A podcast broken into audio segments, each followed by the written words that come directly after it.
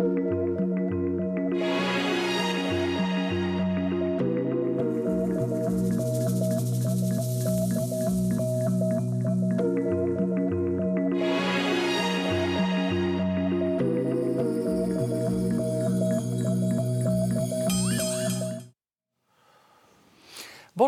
merci de nous retrouver pour la foi prise au mot, votre rendez-vous de formation chrétienne. Cette semaine, une question provocatrice. L'athéisme existe-t-il encore? En effet, alors que le combat contre l'athéisme marxiste, contre la laïcité intolérante, contre l'athéisme combattant a été pendant longtemps le cheval de bataille de l'Église, on assiste, semble-t-il, à un effondrement de ces courants, faisant place à une indifférence et à une méconnaissance grandissante. Alors, est-ce que l'athéisme radical existe encore? Et si la réponse est non, ne faut-il pas adapter la manière dont nous organisons notre catéchèse et peut-être même nos discours? Voici les questions que je vais poser à mes deux invités. Père Paul Valadier, bonsoir. Bonjour. Vous êtes jésuite, vous êtes professeur émérite aux facultés jésuites de Paris le Centre Sèvres, vous êtes essayiste, et on avait euh, fait ensemble une, euh, une rencontre, euh, ce que j'appelle rencontre avec, il y a quelques, quelques mois. En effet.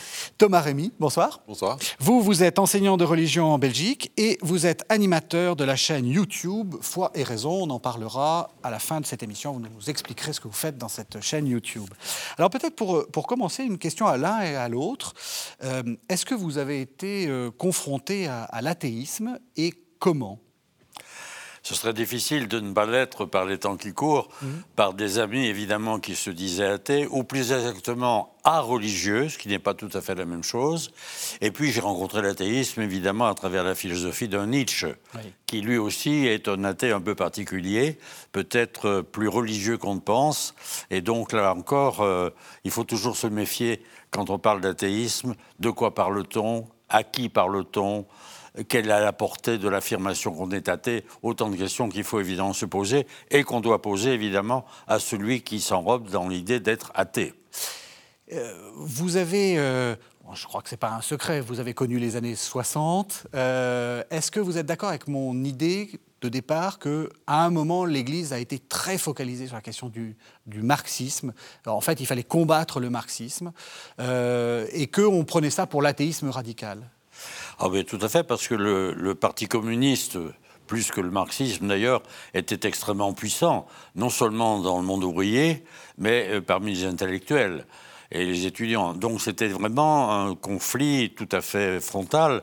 Et lorsque j'étais moi-même étudiant, il y avait d'un côté les Talas, les cathos, et de l'autre côté les communistes. Et c'était une bataille, d'ailleurs tout à fait courtoise et intéressante, parce que on avait affaire à des gens de conviction.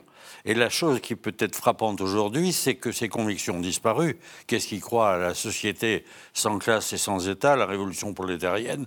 Je crois qu'il n'y a pas grand monde à y croire. Donc on a plutôt affaire à des gens qui n'ont aucune espèce de conviction. Et donc par rapport auxquels il est très très difficile d'entrer en dialogue parce que ils sont indifférents à la chose religieuse et par conséquent, tout ce qu'on peut dire tombe un peu euh, comme de l'eau sur les, plumes, les, plumes du canard. Les plumes du canard, si j'ose dire. Hmm. Thomas Remy, même question. Est-ce que vous avez, euh, euh, est-ce que vous avez rencontré un athée récemment? Alors oui, parce que je l'ai été moi-même. Enfin, j'ai essayé de l'être, euh, disons, pendant quelques années, ou même toute ma toute mon adolescence et mon, le début de mon âge adulte, enfin, et puis avant de devenir catholique. Donc j'ai essayé d'être athée, mais c'est pas c'est pas si facile de l'être jusqu'au bout, d'être un athée cohérent, parce que je pense qu'il y a différentes implications. On en reparlera peut-être tout à l'heure, mais des applications existentielles qui sont peut-être difficiles à vivre mais c'est vrai que l'athéisme, il se rencontre aussi. Euh, c'est vrai qu'aujourd'hui, il y a surtout des indifférents. Il y a des indifférents religieux, les nones, comme on appelle ça en sociologie. Euh. mais il y a aussi des athées, euh, qui, des athées radicaux, c'est-à-dire qui s'inspirent parfois de ce qu'on voit du nouvel athéisme aux États-Unis. Et c'est notamment la communauté des zététiciens, c'est-à-dire des spécialistes de l'esprit critique, surtout qu'on trouve sur Internet. donc le, doute. Hein, c'est ça, l'esprit critique. Et puis on retrouve chez eux parfois souvent des, des athées très, très convaincus et à la fois euh, qui ne vont pas toujours jusqu'au bout, j'ai l'impression, de, de, l'athéisme, au sens où il faut après penser la vie euh, sans Dieu. quoi. Oui. Mais justement, on va, on va commencer peut-être par essayer de définir ce que c'est que l'athéisme, l'athéisme, on va dire radical, euh, et ensuite essayer peut-être d'en voir les, limites. Alors, comment, comment vous définiriez l'athéisme Paul Valadier? Comment, comment vous. C'est pas si. Voilà, je vous vois lever les yeux au ciel. on dit souvent c'est le fait de ne pas croire en Dieu. C'est beaucoup plus compliqué que ça. Oui, c'est compliqué parce que je dirais, à la limite, il y a plusieurs types d'athéisme. Euh, il y a des athéismes par refus des églises, euh, par, refus de leurs abus, euh, refus du religieux qui est oppressif, quand on regarde l'histoire et même l'actualité. Mais l'athéisme, je dirais, si on voulait le définir, c'est vraiment une affirmation contrairement à ce que beaucoup croient, à savoir qu'il n'y a rien de tel qu'un Dieu ou rien de tel qu'un divin et c'est pour ça que, comme Thomas vient de le dire, il est très difficile de tenir cette position de manière radicale. Parce qu'il faut vraiment beaucoup d'audace intellectuelle pour oser dire que rien de tel que du divin ou de Dieu n'existe. Ça, c'est vraiment, ça suppose une affirmation péremptoire tout à fait paradoxale. Et je crois que le croyant est beaucoup plus modeste dans sa façon de traiter les choses. Mhm. Euh, peut-être, euh, vous, avez, vous avez commencé par, euh, par parler de Nietzsche, vous en êtes un des grands spécialistes. vous avez dit c'est un athée bizarre, enfin, c'est un athée... On nous a présenté, moi quand j'avais des cours de philosophie, on me disait les trois grands athées, Nietzsche, Freud et Marx. La mort de Dieu. Voilà, la mort de Dieu. Pourquoi c'est pas si simple que ça? Eh, Parce que d'abord lui-même c'est un homme compliqué et que je crois que c'est plutôt un esprit religieux et même à la limite mystique parce que ce qu'il refuse, ce n'est pas Dieu en général, c'est le Dieu chrétien, le Dieu personnel, c'est-à-dire un Dieu qu'on aurait enfermé dans des définitions. Euh, et il pense que cette affirmation d'un Dieu personnel nous évite d'affirmer ce qu'il appelle le divin. Et c'est en ce sens que je dirais qu'il est plutôt mystique, mettons le mot entre guillemets, que foncièrement religieux.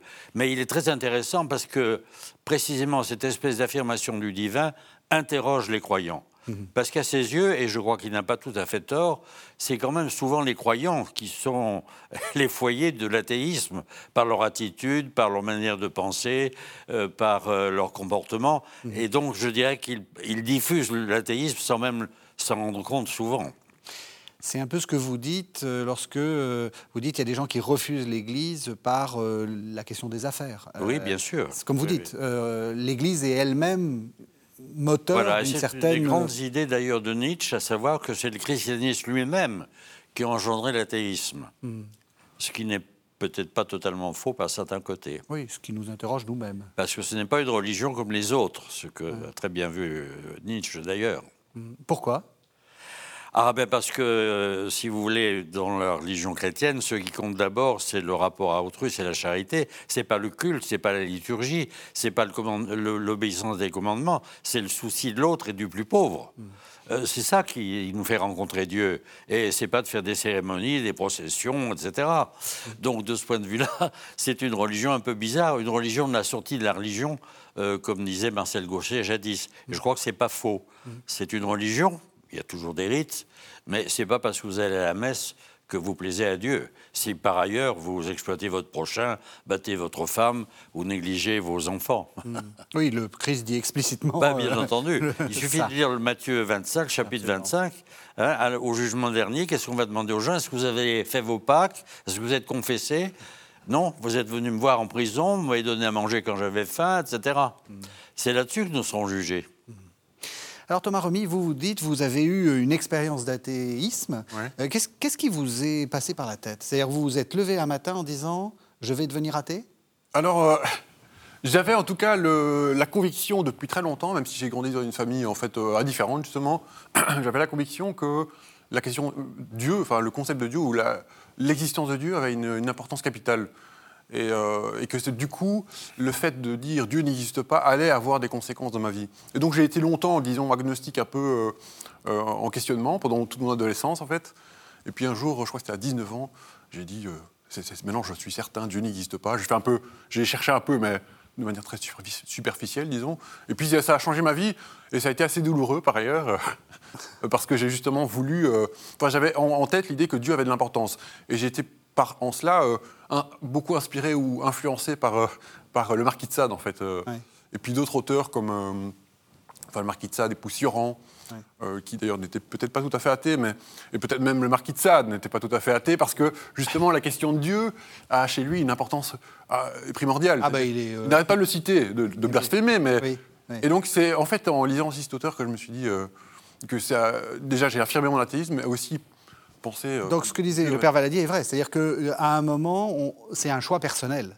Et on décide. Mais qu'est-ce qui vous a décidé à tout d'un coup virer de bord, si j'ose dire? Une rencontre, une. Pardon? Devenir catholique, du coup Oui. Ah, ben en fait, c'est la théologie, disons. Enfin, il y, a beaucoup de cela. Ah c'est-à-dire que Bon, je ne vais pas faire toute l'histoire, mais, euh, mais c'est-à-dire qu'un jour, je me suis retrouvé dans un cours de théologie, et puis je me suis retrouvé aussi dans une bibliothèque, et j'ai lu et découvert ce qu'était vraiment le christianisme. Parce que j'avais l'idée que tout le monde a aujourd'hui, c'est que le christianisme est soit ringard, soit insupportable, euh, moralisant. Donc vous avez trouvé que c'était pas si bête, quoi. Et en fait, j'ai trouvé que c'était pas si bête. Et c'était un choc, presque un, la sensation d'avoir été trompé, quoi. Ah et donc, euh, il y en a qui disent parfois que, que c'est le catholicisme dans leur enfance qui les, qui les a qui les a perturbés et qui font qu'ils la rejettent. Mais moi, en fait, ça a été le fait de me rendre compte que c'était pas vraiment ça le catholicisme. Et c'était un choc, hein, vraiment. Et puis me dire, euh, ah, mais mince, en fait, c'est intelligent. Et puis creuser, et puis. Euh, et alors, pourquoi est-ce que c'est euh, existentiellement difficile de devenir athée? Enfin, ou d'être athée? Pourquoi est-ce que. Pourquoi est-ce que. Eh bien, en tout cas, parce que j'ai la conviction personnelle, et puis avec d'autres auteurs d'ailleurs, que l'athéisme, quand, il est, quand il cherche à être cohérent, quand il va jusqu'au bout, il termine vite en nihilisme, en fait. Termine vite en, une affirmation que la vie n'a pas de sens, euh, qu'elle est peut-être absurde. Puis on rentre du coup dans la démarche des existentialistes, euh, et puis qu'on se dit que. Enfin, euh, en ce sens, je dirais que l'athéisme est invivable. On ne peut pas le vivre jusqu'au bout. On peut de manière mondaine se dire athée, ça fait bien dans certains salons. Mais vivre ce que vous dites, c'est le non-sens total de l'existence l'amour n'a pas de sens, euh, la beauté n'a pas de sens, etc. C'est invivable. Donc je dirais à la limite, l'athéisme se, contredit lui-même. On peut encore, en effet, s'afficher athée, ça fait bien dans certains milieux. Et puis, il y a en effet des auteurs qui sont remarquables, Feuerbach ou Marx, par, exemple. Mais je crois qu'au total, comme vous l'avez dit, c'est invivable. Parce que personne ne peut se dispenser de chercher du sens.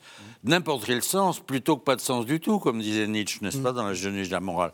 Plutôt n'importe quel sens, et ça pousse d'ailleurs aux sectes, ça pousse euh, au fondamentalisme, ça pousse à toutes sortes d'idolâtries, parce que le non-sens est proprement insupportable dans la vie.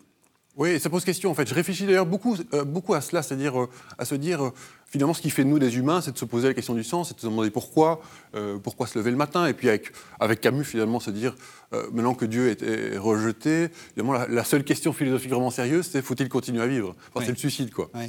Euh, mais c'est une question que, qui vous, que vous avez... Ah oui, qui a été, qui a été mise en pratique disons, bah, qui n'a pas fonctionné jusqu'au bout, disons. Grâce à Dieu. Voilà, ouais. Euh, et donc, euh, et j'avais la certitude que le, pour être rationnel jusqu'au bout en tant qu'athée, euh, c'était, il fallait, il fallait en terminer. Parce que j'étais pas d'accord avec la conclusion de, Camus, justement, qui disait que que le suicide, c'est ajouter de l'absurde à l'absurde. Pour moi, bon voilà. Mais, mais ce qui pose question, en fait, c'est est-ce que est-ce que finalement tout le monde se pose vraiment réellement la question pourquoi? Euh, Et c'est un peu comme euh, je lisais Pascal il n'y a pas très longtemps dans ses pensées, où j'ai l'impression qu'il souffre justement du fait que des contemporains à lui, euh, en fait, ne se posent pas tant de questions. Ben, je crois qu'on peut vivre en effet dans l'indifférence, c'est-à-dire la question religieuse ne m'intéresse pas, mais je dirais on peut le vivre un certain temps. Et puis tout d'un coup arrive un choc qui peut être un deuil, une maladie, un grand amour, découvrir la beauté. Et à ce moment-là, on s'aperçoit que on ne peut pas ne pas se poser des questions fondamentales. Alors, le problème, c'est quelle réponse cherche, euh, trouve-t-on? Mais déjà, se poser la question, c'est être en chemin. Et je crois que le plus important pour un croyant, c'est quand même d'être en chemin. Nous sommes, si nous sommes croyants, nous sommes en chemin. On ne peut pas dire qu'on est dans une certitude absolue. Ça, ça serait, c'est l'erreur qu'on nous prête souvent. Nous sommes en chemin. D'ailleurs, le Christ lui-même se, définit lui-même comme un chemin. Nous sommes sur une route. Et donc, c'est ça qui est d'ailleurs passionnant, c'est qu'on a avancé. On n'est pas fixé une fois pour toutes, ni dans une espèce de croyance bébête et formulée une fois pour toutes, ni dans un athéisme euh, déclaré et décidé. C'est intéressant ce que vous avez dit. C'est-à-dire que le, le, ce qui fait le déclic pour vous, c'est l'expérience. C'est l'expérience de l'amour, l'expérience. Ben, oui. Non, mais je veux dire, c'est pas quelque chose d'intellectuel. Ça peut l'être. On peut découvrir, en effet, comme Thomas nous dit, tout à l'heure à travers un auteur, on peut tout d'un coup découvrir que, je sais pas moi, Karl Rahner ou Thomas d'Aquin ou Augustin euh, ne sont pas tout à fait stupides. Si vous lisez les confessions d'Augustin, vous apercevez quand même de la dimension intellectuelle, spirituelle, affective de l'homme, et vous vous dites c'est pas possible de ne pas prendre en considération une telle démarche. Hmm. Vous y adhérez, vous n'y adhérez pas, mais au moins vous vous dites ça vaut la peine quand même de regarder de plus près. Hmm. Oui, c'est d'ailleurs ce que doivent faire, je crois, les, les intellectuels chrétiens. C'est-à-dire, c'est susciter, en fait, d'abord, plutôt que parler directement du Christ, c'est de susciter cette question de sens. Bien sûr. Et puis, évidemment, quand on fait de la théologie, c'est de rejoindre la doctrine qu'on pourrait voir de l'extérieur avec le, vécu humain, le, caractère existentiel de la foi. Et en, en cela que Karl Rahner, justement, m'a m'a énormément touché. quoi. C'est-à-dire que c'est à travers euh, Bernard Boué, parce que Karl Rahner est illisible pour, pour quelqu'un qui ne connaît rien, à mon sens, mais euh, j'ai été... Euh, je crois que ma conversion a aussi joué dans, dans, le fait que des auteurs comme Bernard Boué parvient à mettre en lien le dogme avec le vécu humain. Et, puis, et c'est cela que doivent faire donc les missionnaires aussi, c'est, d'abord susciter euh, chez la personne qu'on rencontre la question pourquoi? Et, c'est le vécu qui compte. Et je crois qu'il y a une grande différence entre la perspective catholique et les évangélistes, qui vous assènent des vérités euh, abstraites, dogmatiques, devant lesquelles vous devez vous plier. Je crois que le catholique n'aime pas ça. On ne va pas se balader sur les places en disant Jésus-Christ vous aime. Euh, on, compte beaucoup plus sur une expérience humaine qui découvre sa richesse et sa profondeur proprement divine. Je crois que c'est ça quand même l'incarnation. Hein. C'est qu'en tout homme, il y a une trace divin. Euh, encore faut-il qu'il la découvre et qu'il ne la recouvre pas d'une épaisse couche d'indifférence, bien hmm. entendu. Oui. et par ailleurs, euh, on parlait de, Enfin oui, l'exemple des évangéliques qui parfois assènent des vérités. Je crois que ça se trouve aussi de, peut-être de plus en plus chez les jeunes catholiques aujourd'hui qui veulent ah absolument. Euh, oui. je pense que euh, peut-être malheureusement, enfin je ne sais pas, les, jeunes cathos aujourd'hui ont tendance à avoir une foi qui est identitaire et puis qui, et puis qui peuvent en fait euh, embêter les gens. En fait, l'athéisme, il l'a aussi rencontré récemment dans une de mes classes parce que je suis enseignant. Euh, quand j'ai entendu, par exemple, deux élèves musulmans et un élève protestant qui commencent à, s'énerver sur la question de l'homosexualité, et en disant c'est un péché, etc.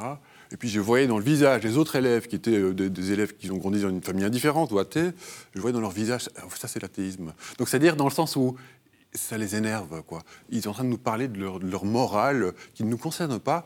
Et là, je vois que ces élèves sont en train de devenir athées. Euh, et je crois d'ailleurs que... c'est ce que disait le Père C'est-à-dire qu'on est soi-même souvent la, ah la cause de l'athéisme de l'autre. Le Concile Vatican II, d'ailleurs, euh, revient sur son discours Avant, c'était de la condamnation pure et simple. Et puis, il dit, en fait, les croyants eux-mêmes ont eu une grande responsabilité dans le développement de l'athéisme. Et je crois d'ailleurs les auteurs, les trois auteurs que vous avez cités, qu'on cite toujours dans les livres, dans, les livres sur l'athéisme, c'est-à-dire Feuerbach ou Nietzsche, euh, Marx et Freud, donc quatre, euh, en fait, ils n'ont pas eu tant d'influence que ça, je crois. En fait, euh, ça n'a pas. Je crois que c'est plutôt des questions de historiques dans la manière dont l'Église a, évolué, et puis, et, puis, les abus, en fait. Quel drame. Donc, je pense que les chrétiens. Et, et finalement, c'est pas tant de l'athéisme que. Enfin, c'est de l'antithéisme. C'est-à-dire que les gens euh, s'opposent aux religions. Oui, c'est ça. C'est ça, ils s'opposent aux religions plutôt que de penser l'athéisme. Et ce qui domine, me semble-t-il, plutôt, c'est l'indifférence que Pascal avait très bien vu quand il parlait du divertissement. C'est-à-dire qu'on est dans des sociétés euh, qui nous happent tellement par mille et un moyens qu'on n'a plus le temps finalement de s'intéresser aux religieux. Regardez dans le cas du catéchisme, on déplore que les enfants sont de moins en moins nombreux au catéchisme. Alors il y a mille raisons, mais c'est qu'il faut qu'ils fassent du cheval, il faut qu'ils fassent du piano, il faut qu'ils... etc. Mmh. Donc on n'a pas le temps de l'envoyer, euh, au catéchisme, mais tout le monde est pris par mille choses.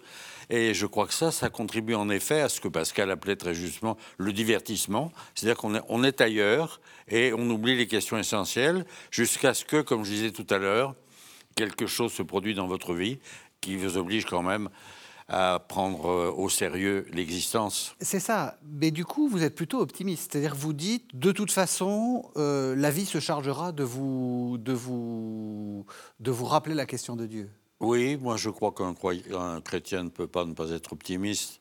Vous avez cité Vatican II. Vatican II parle de la conscience comme le temple de Dieu en nous. Alors à moins que les gens aient perdu toute conscience qui a pu se produire chez tel ou tel nazi, etc., la conscience parle un moment ou l'autre quand même. Et donc euh, l'homme se trouve dans des questions qui le débordent. Et donc je suis optimiste parce que je crois que la, nature humaine, c'est pas un animal, c'est pas une mécanique, c'est pas un, produit facturé. Euh, c'est quelque chose de vivant et qui doit qui ne peut pas ne pas s'interroger à certains moments. Donc je crois que c'est ça l'optimisme catholique, c'est de croire que même si les gens ne mettent pas les pieds à l'église, quelque part ils rencontrent Dieu dans leur vie. Est-ce que vous êtes d'accord, Thomas Revy? Est-ce est-ce qu'il n'y a pas quelque chose dans cet optimisme qui, euh, qui fait que euh, bah, peut-être qu'on a lâché des choses ben, je pense justement. Je vous pousse, hein, je, fais un peu de provoque. Mais je, suis je, suis en fait optimiste sur le fait qu'il y a un moment, les gens vont peut-être. Euh, euh, il va y avoir un moment d'une crise existentielle assez forte. Enfin, c'est déjà depuis les années 60-70, hein, en fait. Mm. On voit déjà dans les livres, euh, dans la littérature, notamment américaine, avec Bret Easton Ellis, etc., où, où, la question du sens, il y a une crise de sens, et qui est en train de, aussi de, de se développer de plus en plus en Occident. Euh, depuis déjà un certain nombre de décennies. Donc ça, je suis optimiste sur le fait que les gens vont peut-être se dire à un moment, il faudrait peut-être une spiritualité. Et d'ailleurs, c'est un sociologue euh, euh, récemment qui a sorti un livre, un livre sur l'importance de la religion pour la démocratie. Enfin bref, mais... Oui, c'est ça. Mais peut-être que, est-ce qu'il. enfin, là où je suis peut-être moins optimiste, c'est la manière dont les chrétiens vont réagir, ou l'Église catholique. C'est-à-dire, moi, j'insiste beaucoup sur le fait que les théologiens devraient se réveiller et faire leur boulot, c'est-à-dire ne pas seulement rester euh, dans leur petit bureau et, se lire entre spécialistes, mais aussi se, réintéresser du coup à, l'apologétique. Puis surtout maintenant, qui, euh, qui s'empare de l'apologétique? C'est des jeunes qui ne sont pas spécialement formés, peut-être comme moi d'ailleurs, euh, enfin, c'est-à-dire qu'ils ne sont pas spécialistes et qui, font le, et qui font ce travail-là. Et pourtant, quand on lit des théologiens ou des philosophes, euh, parfois c'est une, intelligence incroyable qui doit être montrée au grand public. Et alors peut-être s'efforcer de, d'essayer de passer sur les plateaux TV, euh, sur les médias euh, non chrétiens aussi, mhm. et se montrer, quoi. Oui. Non, là, il ne faut pas trop compter sur l'intellect. Je dis ça à, mon. Vous êtes resté dans votre petit bureau. Parce que je crois qu'on peut poser la question à l'inverse. Comment Dieu se, se manifeste-t-il aux hommes? Comment Dieu se manifeste-t-il aux hommes? Il peut se manifester à travers la beauté. Et moi, je pense à un homme comme Pierre Soulages, qui est mort à centenaire l'an dernier, mhm. euh, qui était un peintre qui se disait incroyant. Il a passé quand même une partie de sa vie à faire d'une œuvre absolument magnifique, et il a fait des vitraux de conques. Et il pensait que faire ses vitraux, c'était pour lui le summum de sa carrière. Alors voilà, cet homme se disait incroyant. Mais quand il s'est dévoué corps et âme à faire des vitraux magnifiques, qu'est-ce qu'il cherchait? Un absolu, quelque chose qu'il dépassait absolument, donc une transcendance. Il appelait pas ça Dieu, mais ça l'a mobilisé, son intelligence, sa sensibilité, son art, sa technique. Qu'est-ce que vous voulez de plus? Oui, Il n'allait pas à la messe, bon, c'est vrai. Oui, d'accord, mais je crois qu'il faut quand même... Il obéissait à ce qu'il y a le plus grand en lui. Mhm. Mais je crois que quand même les chrétiens ont, intérêt à, rencontrer ce type de, euh, de, désir en soi. Enfin, ce désir de Dieu doit être rencontré aussi par du, thématique, c'est-à-dire du, ou de l'objectif, ou l'objectivable, c'est-à-dire le donné chrétien. Enfin, moi, je pense que euh, quand même, il ne faut pas se suffire de, euh, de dire les gens, oui, ont une spiritualité en eux ou, un eh désir. Je crois qu'il faut pouvoir aussi offrir quelque chose, leur offrir quelque chose et leur, leur parler du Christ. Quoi. Oui, mais je crois que l'Église le fait, pas seulement à travers ses intellectuels, mmh. mais à travers la charité concrète. Mmh. Hein, euh, Madre Teresa, les, euh, beaucoup de gens qui sont dévoués dans des associations de toutes sortes pour aider des élèves, etc. Ça, je crois que c'est un, témoignage qui vaut plus que tout. Et à travers quoi, je crois, les gens peuvent reconnaître une origine évangélique, éventuellement.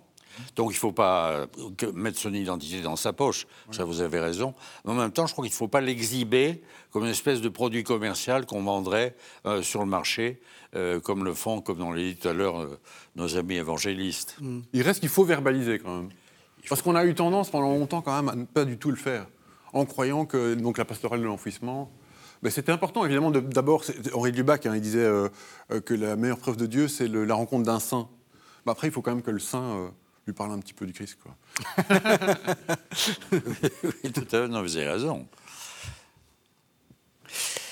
Alors, euh, je voudrais revenir sur, cette, euh, sur, euh, sur ce caractère presque impossible à tenir de, de, l'athéisme. Euh, donc, est-ce que vous diriez, comme le père Valadier, que en fait, une partie des, des, athées, c'est une, sorte d'athéisme mondain, c'est un athéisme... Euh, en gros, est-ce qu'il n'y a pas d'athéisme conséquent? Ben, je me pose la question vraiment si l'athéisme existe vraiment. C'est-à-dire que même chez les grands athées, euh, on se demande même si c'est vraiment de l'athéisme ou du matérialisme. Mais c'est vrai que par exemple, quand on voit dans le nouvel athéisme, c'est-à-dire aux États-Unis, qui a beaucoup de succès. Alors expliquez-nous ce que c'est. Le nouvel athéisme, c'est-à-dire, c'est un. Alors, on dit que ceux qui ont fondé cela, ou la triade de, nouvel athéisme, c'est Richard Dawkins, un scientifique, Sam Harris et Christopher Hitchens, qui sont en fait des gens qui vont euh, faire, on va dire, une apologie de l'athéisme qui en fait est juste un antithéisme. C'est-à-dire qu'ils vont critiquer euh, les arguments des apologètes chrétiens, et les apologètes chrétiens, ils sont bien présents aux États-Unis, mais euh, je me permets de dire que ce n'est pas toujours exceptionnel. C'est-à-dire que c'est encore parfois des courants protestants, parfois fondamentalistes, qui vont défendre le créationnisme. Et du coup, que font ces auteurs du nouvel athéisme? C'est en fait moment de se suffire de critiquer euh, euh, le créationnisme et présenter la vérité de la, théorie de l'évolution. Et ça s'arrête là. Et donc on se demande s'il euh, il y a vraiment une pensée qui est, donnée sur l'athéisme et si vraiment les gens s'intéressent au-delà de la critique de la religion à l'importance qu'il y a de dire, enfin, les conséquences de dire Dieu n'existe pas. Et en fait, en quoi c'est compliqué, je pense, ou en quoi c'est même peut-être pas viable, c'est que déjà on se dit ben, à quoi bon euh, très rapidement, et puis on n'est pas toujours d'accord du coup avec le fait que se suicider c'est une mauvaise chose. Et puis aussi, euh, on voit notamment dans, la baisse de natalité euh, en France, on en parle encore pas mal dans l'actualité, qu'en fait on n'a plus de, on n'a plus comment dire quelqu'un d'extérieur ou quelque chose d'extérieur pour nous dire il est bon que nous soyons en vie. Euh, et donc on se demande si l'athéisme va encore euh, euh, durer longtemps, en ce, en ce, sens que les statistiques montrent aussi qu'il va y avoir une baisse de l'athéisme juste à cause de cela, que les athées font peut-être moins d'enfants, enfin en font moins, parce qu'ils n'ont personne à part eux-mêmes pour leur dire qu'il est bon d'être en vie. Il y a d'autres choses, et puis la, question du libre arbitre. Est-ce que c'est pas justement, si on le réduit à une fonction purement cognitive, si on réduit la, vie finalement à une succession de, de causes et d'effets, en quoi ma volonté vraiment enfin, ça, échappe à, à, tout cela? Et puis il y a aussi la question de, la morale. La morale, euh, la morale, finalement, c'est une conséquence de l'évolution ou l'influence de la société, chrétienne notamment. Euh, et puis on se pose vraiment la question des fondements. Quoi. Le problème aussi, c'est que l'athée n'échappe pas toujours à l'idolâtrie. Il, se, il substitue la croyance en Dieu en croyance en, en, des idoles. Par exemple, le scientisme, vous avez fait allusion à l'un ou l'autre, la science devient le, devient l'absolu. Donc euh, il faut faire attention aussi à la présence de l'idolâtrie. Et Dieu sait si ça a joué. Le Parti communiste a pu être, ou Staline, le petit père des peuples, a pu passer, ou Mao, euh, comme un nouveau Dieu auquel on se soumet inconditionnellement. Donc il ne suffit pas de dire qu'on est athée pour être libre. Parce qu'on peut en nous faire s'incliner devant de nouvelles idoles, qui sont le parti politique, qui sont l'argent, qui peut être le sexe, mais qui peut être la science tout aussi bien. Donc c'est un problème compliqué que l'athéisme. On le voit bien dans la situation radicale dont vous parliez, mais je dirais quand même l'athée tranquille risque bien de verser dans des formes d'idolâtrie. Et ça, c'est quand même assez redoutable.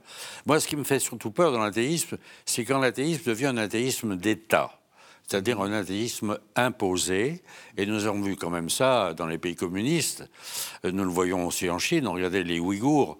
Et c'est quand même une situation. Alors, il y a plusieurs formes de, il y a plusieurs formes d'athéisme d'État, mais ça, c'est quand même extrêmement redoutable parce que ça peut s'appuyer sur une philosophie qui croyait que les athées seraient des gens euh, corrects, sans problème. Pierre Bell, par exemple, le calviniste, pensait qu'une société d'athées serait une société parfaitement apaisée. Lénine, d'ailleurs, le pensait aussi, en pensant que les conflits pourraient se régler euh, simplement par des dialogues gentils.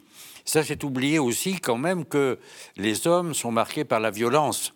Et l'athéisme d'État est souvent, la plupart du temps, un athéisme de contrainte et de violence par conséquent.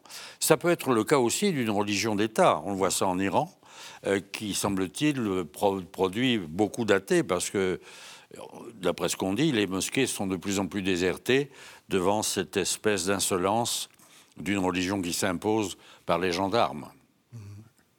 Est-ce que vous diriez, ma question est très volontairement euh, provocatrice, est-ce que vous diriez, comme on l'entend parfois dans certains discours euh, catholiques un peu radicaux en France, que la laïcité à la française, c'est un athéisme d'État? Non, je ne dirais pas ça, parce que, euh, bien entendu, il y a des laïcs radicaux, bornés, on en a de multiples exemples, malheureusement, mais la laïcité à la française, c'est quand même un produit chrétien, Dieu et César, le spirituel et le temporel, cherchez la religion dans laquelle vous avez cette distinction. Mmh. Donc je crois qu'il y a une laïcité que nous pouvons, comme croyants, tout à fait reconnaître, et je dirais habiter pour éviter les dérives sectaires. Parce que là encore, la laïcité peut devenir une idole. Et nous en souffrons par euh, une espèce d'indifférence religieuse qui met de côté les catholiques, qui les ridicule, qui les ridiculise et qui fait de l'Église une espèce de, vieille grand-mère qui n'a plus rien à dire. C'est une façon de nier en fait la vitalité chrétienne. Donc je crois qu'il faut défendre la, laïcité, même la laïcité à la française qui n'est pas un modèle contrairement à ce que croient beaucoup de Français, mais qu'il faut éviter une laïcité sectaire, ce qu'elle peut aussi malheureusement devenir. Nous le voyons euh, quasiment tous les jours dans les proclamations euh, qui se croient euh, libres et triomphantes. Alors Thomas Romy, vous, vous avez une chance, vous êtes belge. Comment vous voyez les choses? Je crois que le modèle français est effectivement un peu particulier quand même. C'est-à-dire que parfois on est quand même étonné euh, de l'extérieur, même si la Belgique n'est pas très pro-religion non plus, enfin c'est un État euh, neutre comme on dit, pas, pas, laïque, mais on est quand même euh, parfois surpris des discours qu'il y a sur les religions qui semblent tant inquiéter. et puis il faut surtout pas que les politiciens en parlent. Par exemple quand Macron a été a participé à la messe du pape François, ça a choqué beaucoup de monde apparemment. Oui, parfaitement ridicule d'ailleurs, mm. comme, critique. Oui, c'est assez étonnant. Et puis même, euh, alors euh, il y a beaucoup de monde qui ne sera pas d'accord avec moi, mais sur la question de, la baya, enfin je veux dire, on en fait beaucoup, euh, on en fait quand même un, fromage, il me semble. donc voilà, et puis surtout dans les médias aussi, c'est-à-dire qu'il ne faut pas parler de religion. Et puis quand en plus il y a des médias plutôt indépendants qui parlent de religion, c'est de manière un peu, comment dire, aussi presque identitaire, contre tous ces gens qui sont athées, qui nous détestent. Voilà, donc euh, parfois, oui, j'ai l'impression que ça, ressemble presque à un, athéisme d'État. Ah oui. Mais c'est une laïcité aussi, j'allais dire, à géométrie variable. Mm. Euh, quand vous regardez l'étranger, par exemple le Proche-Orient, à Beyrouth, les écoles catholiques et l'université catholique sont grandement soutenues par l'État français n'est-ce pas? Parce que ça fait développer la culture française, et donc euh, la laïcité, là, ferme les yeux sur des compromis, voire des compromissions avec les églises, et notamment les maronites. Mais disons, l'université Saint-Joseph à Beyrouth euh, reçoit aussi des aides, heureusement, de l'État soi-disant laïc français qui là ferme les yeux sur ses compromissions avec les églises, vous voyez.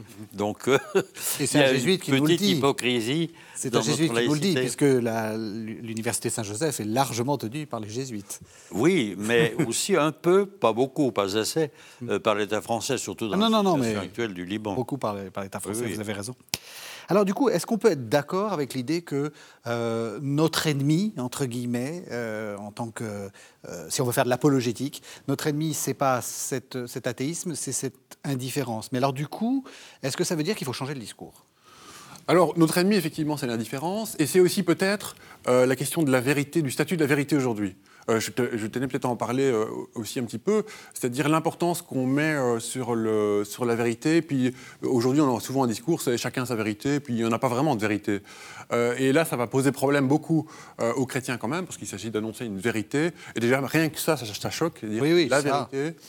Et, et c'est de dire aussi, c'est de remplacer peut-être le, le vrai la, la, vérité objective par des valeurs. Chacun a sa, chacun, oui, c'est ça, chacun sa vérité. C'est, ce que Jean-Luc Marion aussi pas, euh, dit, euh, a dit récemment dans, divers articles. Euh, donc c'est cette idée que finalement, c'est pas si important que le christianisme soit vrai. c'est aussi, c'est, surtout qu'il me plaise et qui, qui, me, qui, me, touche, etc. Et donc ça, je crois que c'est, assez, aussi assez compliqué parce que justement on parlait des idoles tout à l'heure, et il y a beaucoup de choses qui ont tendance à remplacer aussi Dieu par, par des gens qui cherchent quand même du sens et un absolu. On voit notamment euh, avec, euh, je sais pas, l'écologisme, qui n'est pas la pire euh, manière d'être fondamentaliste, mm. mais je veux dire avec des gens qui cherchent absolument, enfin qui ont, on voit qu'ils seraient prêts presque à donner leur vie pour cet idéal, même s'il n'y a, a, aucun fondement, disons, qu'on appelle Dieu chez nous derrière. Euh, ou d'autres choses. Quand je vois chez mes élèves, ils vont vite s'intéresser aux pierres magiques, enfin, je ne sais plus trop comment on appelle ça, la lithothérapie, quelque chose comme ça. Et, euh, et, finalement, le fait que ce soit un peu bizarre ou farfelu ou que ça ressemble à une superstition, euh, ça ne leur pose pas trop de problèmes. Ça, je trouve ça très étonnant. C'est-à-dire que la vérité de ce en quoi ils croient ne leur semble pas le plus important. L'important, c'est que ce soit intéressant ou, euh, ou, que ça fasse du bien. Voilà, il y a de cela. Donc je pense que déjà le, les chrétiens doivent s'intéresser, donc doivent susciter dans les personnes qui rencontrent la question du pourquoi et de l'importance primordiale de la question finalement du sens, et puis aussi leur dire euh, en quoi le christianisme est bon pour eux. Et donc, euh, Henri Lubac disait aussi, euh, en parlant de, l'apologétique, il disait l'important, c'est non seulement de, de, dire que le christianisme est vrai, mais aussi qu'il nous concerne fondamentalement, que c'est essentiel. Donc, le christianisme est nécessaire. Euh, donc c'est deux choses. Et pas seulement dire que le christianisme est vrai. Ça, c'est pas, je pense que ce n'est pas suffisant. Oui. Je crois de ce point de vue-là, les chrétiens ont tort de passer leur temps à se culpabiliser. Alors c'est vrai qu'on commence chaque Eucharistie en disant qu'on est coupable, qu'on est pécheur, mais euh, on a tendance à dire ah tous les péchés de l'Église, le passé, etc. Or le passé de l'Église est aussi un passé glorieux. Mm. Donc là, là encore, il y a une vérité à, à, mettre en avant. Mm. Euh, les grands théologiens, les grandes cathédrales. Euh, quand même, l'Église a été à la source de nos universités, euh, de nos hôpitaux et de beaucoup de choses semblables. Donc je crois que les chrétiens ont tort de ne pas être fiers de leur religion. Moi je dirais plutôt que de parler de vérité qu'avec le qu'on assène des choses de l'extérieur, je crois qu'il y a une certaine fierté à dire qu'on est chrétien parce que ça nous nourrit, parce que c'est beau, parce que ça vous grandit, et donc parce que c'est quelque chose qui vous plaît. Après tout, pourquoi pas il y a un plaisir à être chrétien. Et ça, je crois qu'on l'oublie trop. Peut-être que quand on insiste tellement sur la vérité, on risque d'oublier un peu ce côté du, de, la joie, tout simplement, d'être croyant. Et c'est quand même ce que disent la plupart des grands saints, non? Je vois qu'il y a une petite différence quand même. Vous, la vérité... Euh, oui, parce que... Non, mais Qu'est-ce que la vérité? Non, un problème très réel aujourd'hui avec les fake news et les mensonges. Ça, c'est quand même un très grave problème quand vous regardez Poutine et la Russie, mm. c'est quand même un tissu de mensonges. Et M. Trump, c'est la même chose. Euh, le Brexit euh, n'a vaincu que sur le mensonge. Alors ça, c'est un vrai problème. Comment distinguer dans les informations celles qui sont complètement truquées et fallacieuses et celles qui sont vraies? Ça, c'est un vrai problème, je crois. Et euh, je crois qu'il faut montrer d'ailleurs qu'il y a plusieurs types de vérités. Il n'y a pas qu'une vérité. Il y a une vérité religieuse, mais il y a une vérité scientifique, il y a une vérité dans l'amour et dans la rencontre avec autrui. Donc il y a une diversité de vérités. Mais effectivement, nous sommes dans le grand danger d'être menacés par les fake news, c'est de plus savoir où nous en sommes. Et ça, c'est une intoxication qui est très grave évidemment du point de vue religieux, mais je dirais tout simplement d'un point de vue démocratique aussi. Mais est-ce que, je vais dans le sens de Thomas, est-ce qu'on n'a pas eu quand même tendance à, par peur d'une sorte d'affirmation euh, positive de la foi, de, à renoncer un peu à cette question de la vérité. C'est de, dire, euh, de dire, euh, bon, c'est dans le texte, hein, je suis la vérité, le Christ est la vérité. Est-ce que vous pensez qu'il n'y a pas une... Justement, on a, on a essayé de, de modérer ou de modaliser les choses en disant, bon, il y a d'autres vérités. Est-ce qu'il est qu'il faut défendre l'idée que c'est la vérité? Et il faut se méfier quand même parce que je, crois beaucoup, moi, que la vérité est plurielle, si vous voulez. Mm. Par exemple, la diversité religieuse, est-ce qu'il faut euh, s'imaginer qu'elle va disparaître? C'est le problème du dialogue interreligieux, qui est quand même un problème très grave. Est-ce que vous allez dire que tous les, les bouddhistes, les hindouistes, euh, les musulmans sont dans l'erreur et le mensonge? euh, je ne crois pas qu'on puisse dire ça, même d'un point de vue chrétien. Ce qu'on peut, ce qu'on peut souhaiter, c'est qu'ils vivent vraiment avec le plus grande vérité et de sincérité possible leur islam, qu'ils ne soient pas des fanatiques, qu'ils ne soient pas des intolérants. Mais de là à dire tout ça, ça va disparaître au profit de la seule Église catholique romaine, je crois que ce serait s'avancer sur un sentier extrêmement dangereux, dans lequel, personnellement, je n'oserais pas rentrer. Thomas, est-ce que vous voulez euh, bah, les convertir à l'Église euh, romaine apostolique? Ah oui, mais pour moi c'est une certitude. Mais alors attention, il ne s'agit pas de dire que le catholicisme est vrai et que c'est un savoir, mais c'est évidemment une conviction euh, qu'on doit intégrer personnellement. et donc, je crois que le catholique doit d'abord aussi, ou le chrétien doit, doit d'abord dire que de Dieu on ne peut rien dire, Et puis c'est seulement à partir de là qu'il va pouvoir parler, quoi. Et donc, euh, et je crois que justement, il faut parler, quoi, parce que et puis de dire finalement, enfin oui, moi, peut-être qu'on discerne évidemment de, comment dire des graines de vérité, comme, ça, comme le dit le Concile, chez d'autres. Mais euh, là où se trouve euh, la vérité. Je, pense à ce que disait M. Lebrun, qui était un grand spécialiste de la mystique. Il disait si les mystiques parlent tant, écrivent tant, c'est qu'ils n'ont rien à dire. je crois que cette formule paradoxale est tout à fait vraie. Ils n'ont rien à dire de précis parce qu'ils ont tellement de choses à dire devant, devant l'ineffable euh, qu'ils sont obligés de parler comme Jean de la Croix sous forme de poésie. C'est-à-dire d'évoquer la vérité. Et je crois beaucoup à ça, la poésie qui évoque, les chants, les psaumes. Euh, on ne peut parler de Dieu que on ne voit que de dos, finalement, comme dans la Bible. Hein. Mm. Oui, c'est d'ailleurs, je pense, euh, important de, revenir aussi à une théologie euh, apophatique ou un discours chrétien peut-être qui, apophatique dans le sens de dire apophatique, ce que Dieu Voilà. Oui, pardon, c'est apophatique, c'est-à-dire ou négatif plutôt, c'est-à-dire que Dieu, ce que Dieu n'est pas plutôt que ce qu'il est.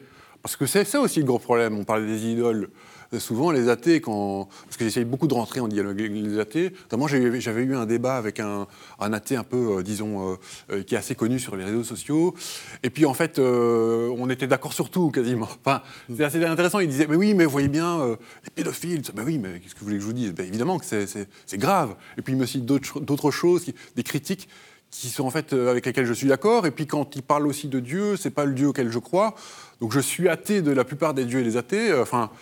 Et donc, euh, c'est important de redire ce que Dieu n'est pas. Et puis, on parlait aussi des fake news. Je pense qu'il y a des grandes fake news, si j'ose dire, euh, qui doivent être questionnées. C'est-à-dire les grands récits sur l'âge sombre du, du Moyen Âge et des lumières qui seraient. Euh, on s'est débarrassé de la religion enfin, puis on est devenu intelligent. Je crois aussi ça, il faut questionner, quoi. Hmm. Euh, et c'est-à-dire, euh, et puis oui, oser remettre en valeur l'histoire du christianisme et puis tout ce que ça a apporté de bon. on parlait de, l'architecture, etc., mais aussi de, dans nos mentalités. c'est-à-dire que la morale aujourd'hui est quand même fort influencée du christianisme, encore aujourd'hui. Et puis, et puis certaines choses comme la laïcité. Ou alors on parlait de. Vous-même, vous avez écrit un article sur la personne humaine, et donc qui est influencée par le christianisme, dans un livre qui est euh, paru en 1999 que j'ai trouvé passionnant, sur les grandes inventions du christianisme, et notamment euh, la question, euh, par exemple, chez Augustin, du, de la légitime défense. Je crois qu'il y a plein de choses qu'on oublie. Il n'y a pas juste finalement les cathédrales et les églises, il y a plein d'autres choses. Mmh. Et même les combats progressistes d'aujourd'hui, je pense que sont influencés par, un, par une histoire chrétienne. Quoi. Mmh. Oui, c'est pour ça, je crois qu'il faut beaucoup se méfier aussi de ce qui est en train de se passer dans les courants anti-occidentaux les critiques qu'on fait, par exemple, à l'égard de l'ONU, à l'écart euh, de la Déclaration des droits de l'homme, c'est indirectement, je crois, sans qu'on le dise toujours, une critique du christianisme. Parce que la dignité humaine, de la personne humaine dans une communauté, c'est quand même un apport typiquement chrétien. Quand vous regardez les déclarations des droits de l'homme dans l'islam, vous apercevez que ce qui prime, c'est la communauté, c'est l'ouma sur la personne. Alors qu'à travers la critique que nous entendons aujourd'hui du côté de la Russie et du côté de certaines puissances africaines contre les, institutions internationales et contre les droits de l'homme de l'ONU, en réalité, c'est souvent une critique contre le judaïsme et contre le christianisme. Je crois qu'il faut en être aussi averti. Alors c'est tapis, ça ne se voit pas. Euh, on peut dire mais l'Occident a été colonisateur, il a fait beaucoup de mal. Bon, mais de là à verser le bébé avec l'eau du bain, je crois qu'il y a un grand pas. Et là, il faut se méfier parce que ça va être, me semble-t-il, un des enjeux des débats de l'avenir et déjà actuels. C'est ça. Une des, une des, un des rôles de l'apologétique va être de, de, enfin, de, défendre la dignité humaine, la démocratie. Euh, oui, c'est ça. Des choses comme ça. Et puis aussi euh, faire son. Enfin, euh, si on a les connaissances du théologien ou de l'historien qui est chrétien ou du philosophe chrétien, c'est aussi de rétablir certaines vérités quand on entend des, des discours qui sont simplement faux sur le christianisme. Je pense à Michel Onfray, je suis désolé, mais je crois qu'on peut, on peut, dire que parfois c'est un peu n'importe quoi. Et je pense que le rôle aussi, euh, notre rôle, même pour une question d'attaquer les fake news, c'est de retirer des choses vraies. Et rien que le fait de dire des choses vraies sur le christianisme ou sur l'histoire du christianisme, c'est déjà de l'apologétique. Quoi. Oui, oui. Non, c'est pourquoi on pourrait dire que l'athéisme est provocateur pour nous. Il nous oblige en effet à, à redire des choses qu'on serait porté quelquefois à ne pas dire. Donc de ce point de vue-là, il a un côté provocateur et je crois qu'il a un côté stimulant. Moi, mon contact avec Nietzsche a été un, un contact stimulant parce que c'est quelqu'un qui vous déplace et qui vous oblige à dire vraiment qui vous êtes. Donc de ce point de vue-là, il y a un petit rôle euh, de provocation qui est plutôt bienvenu parce que ça nous oblige à être des vivants plutôt que des gens affalés dans leur certitude. Oui, c'est ça. Et je crois que l'athée aussi doit nous apprendre des choses sur nous-mêmes et puis sur, euh, sur comment on doit, on doit adapter notre discours ou comment on doit, on doit se, ou rectifier notre histoire. parce que je pense qu'il y a l'interprétation. Cette idée que le enfin qu'on est les, les, principaux, enfin les chrétiens sont les principaux euh, pourvoyeurs d'athéisme. et puis déjà, doit nous interroger sur notre propre attitude. Oui, c'est déjà ce que disait Simone Veil, et puis plein d'autres en fait. Comme quoi, bah oui, euh, en fait, on a vraiment euh, le, enfin, disons le, discours des athées doit nous intéresser en premier chef, quoi. Euh, ce qu'on a, ce qu'on a vraiment oublié, ça, je trouve ça dommage. Alors que Vatican II était clair dans Gaudium et Spes en disant c'est un des faits les plus graves de notre temps, et il faut vraiment s'y intéresser, quoi. On arrive à la fin de l'émission. Moi, j'ai une question euh, un peu plus globale sur la. Justement, on a parlé euh, de l'athéisme, on a parlé de l'indifférence. Si on est d'accord sur le fait que l'indifférence est ce qui est euh, l'option majoritaire, est-ce que le but d'un discours chrétien, c'est de convertir à Dieu, ou est-ce que c'est de convertir au Christ? Pourquoi voulez-vous faire cette distinction? à l'idée intellectuelle de Dieu, c'est ça que je veux dire Oui. Ou, euh, Non, parce que quand même, ce que nous, dans, cette distinction, ce que nous confessons, c'est un Dieu trinitaire, c'est un Dieu d'amour et de communion, ce qui est quand même une différence énorme par rapport euh, à Allah de l'islam et du Coran. Uh-huh. Donc, euh, vous ne pouvez pas annoncer Dieu sans annoncer le Christ et l'Esprit Saint, oui, c'est-à-dire un Dieu qui est éminemment relationnel et donc qui vous empêche de vous replier sur, lui, sur vous-même, parce que lui-même, il est, il, est, il est amour.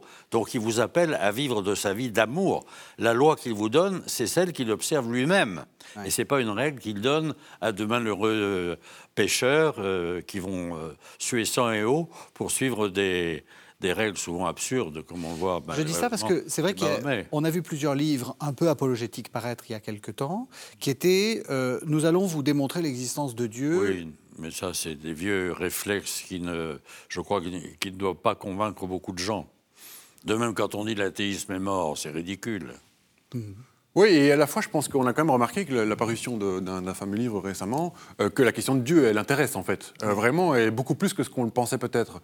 Euh, et donc, c'est une question que je me pose beaucoup. Est-ce que le théologien ou l'apologète ou le, missionnaire doit d'abord se concentrer sur le Christ? Parce que pendant tout un moment, je crois, de la seconde moitié du XXe siècle, on a été fort christologique ou christocentré, disons. Mm-hmm. Mais en fait. Euh... Bah, Karl Rahner, ça. Euh, oui, mais à la fois. cet exemple-là. Euh, oui, c'est ça, mais à la fois Karl Rahner, surtout, c'est. C'est avant tout une christologie. Enfin, il y a, y a beaucoup. une christologie, mais qui est euh, théologique dans le sens où.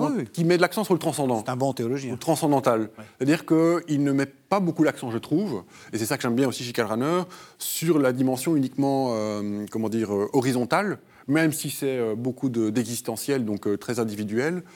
Mais euh, c'est ça qui est intéressant, je crois, qui, qui, qui, aussi euh, passionne ou qui font des, convertis, c'est-à-dire euh, c'est remettre l'importance sur le, transcendant, le sac, enfin ce qu'on dit le sacré aujourd'hui, et puis le, ouais, la spiritualité. Et pas seulement le Christ chic type, etc. Je crois qu'il y a encore beaucoup de gens qui sont dans cette idée-là qu'il faut présenter le Christ comme quelqu'un d'intéressant, un homme intéressant.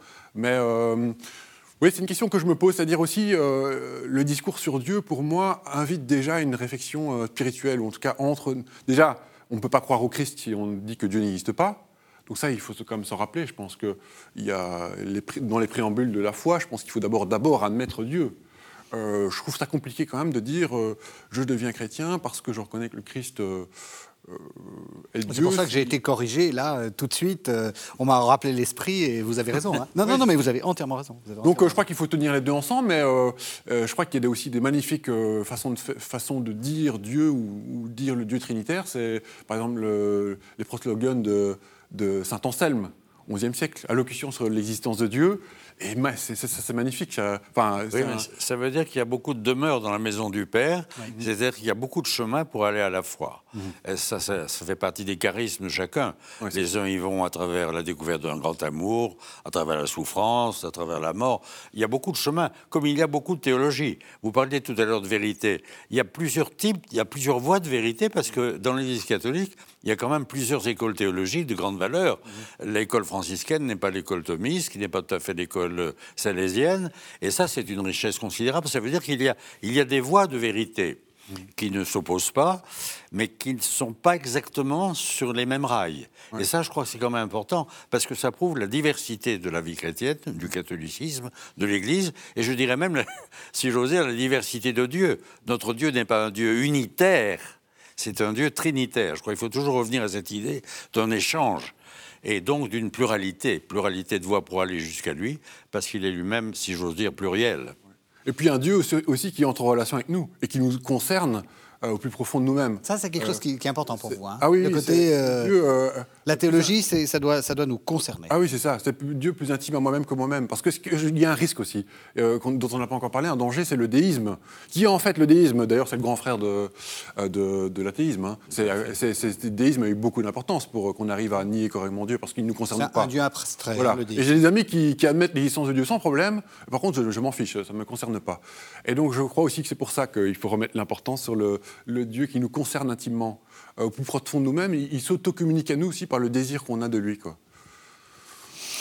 On arrive à la fin de l'émission et je vous propose euh, que vous parliez l'un et l'autre de vos activités, euh, justement, peut-être apologétiques. Paul Valadier, bien heureux sommes-nous d'être minoritaires aux éditions MAM 2023. Qu'est-ce que vous avez voulu faire dans ce livre? J'ai voulu aider les catholiques, notamment dans un pays comme la France, sans doute la Belgique aussi, à ne pas avoir de nostalgie d'un passé soi-disant merveilleux de la chrétienté, mais d'accepter qu'ils sont aujourd'hui euh, un, un, petit nombre et qu'ils doivent jouer cette carte, car c'est un atout finalement d'être un petit nombre si on sait la jouer sans nostalgie. Hmm. Voilà ce que j'ai essayé de dire dans ce livre. C'est une chance et non pas un revers et une nostalgie qu'il faudra entretenir, parce que ça, c'est mortel. On arrête le lamento euh, mortel, mortifère, tout à fait. Thomas Remy, euh, la, chaîne Foi et Raison, d'abord, on y accède comment? Alors on y accède soit en tapant euh, euh www.youtube.com slash foi et raison, pardon. Ça va se, ça, s'affiche. Très bien, ou sur Google foi et raison et on tombe vite sur mes vidéos, notamment des interviews du père Paul Valadier, qui est un des auteurs qui m'inspire le plus euh, dans ma vie de chrétien et de, de, théologien débutant. En fait, c'est votre rêve qui est réalisé là. Voilà, c'est très comique parce que je suis, en, je suis, en, dialogue avec deux de mes auteurs euh, préférés. pour la publicité. Donc je conseille le dernier livre du, père Paul Valadier qui est, qui est passionnant, comme euh, celui juste avant, Éloge de la religion. Et donc voilà, et puis je, je fais parfois des vidéos seul euh, face caméra pour euh, expliquer certains concepts euh, qui me semblent. Et le concept de foi et raison? Foi et raison, c'est de montrer justement l'intelligence et la pertinence de la foi, et puis justement peut-être justement de questionner certains, certains grands récits ou légendes noires sur le, sur le christianisme. Quoi. Merci, merci à tous les deux, merci d'avoir accepté euh, ce dialogue, qui était vraiment un dialogue. Enfin, j'ai trouvé que vous étiez en, vrai dialogue, c'était très agréable. Merci de nous avoir suivis. Vous savez que vous pouvez retrouver cette émission sur le site internet de KTO, www.ktotv.com, et on se retrouve la semaine prochaine.